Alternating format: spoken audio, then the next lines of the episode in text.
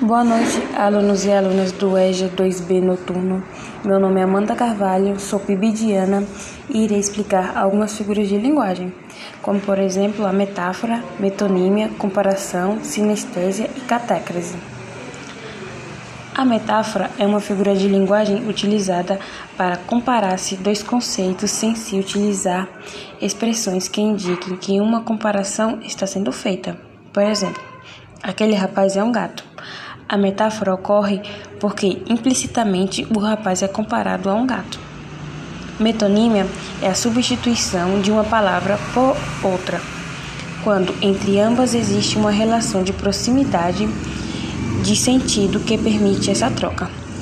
Exemplo: o estádio aplaudiu o jogador. Metonímia é uma figura de linguagem que surge da necessidade do falante ou escritor dar mais ênfase à comunicação.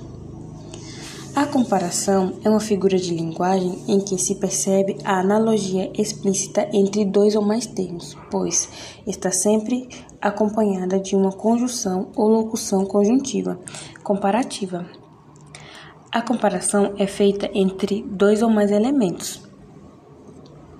Por exemplo, Fábio é mais velho do que Plínio. Comparação entre a idade de Fábio e a de Plínio. A sinestésia é o recurso estilístico no qual se utilizam palavras e expressões associadas às diferentes sensações percebidas entre o corpo humano. Visão, audição, olfato, paladar e tato, para gerar um efeito discursivo. Vejamos alguns exemplos bem comuns. Cor berrante, visão mais audição perfume doce, olfato mais paladar, olhar penetrante, olhar mais tato.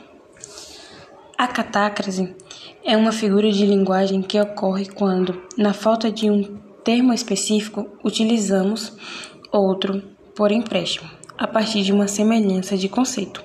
Por exemplo, o bico do bule estava sujo. A batata da minha perna ficou dolorida após os exercícios. Ela sentiu uma dor no pé da barriga. O café queimou o céu da minha boca.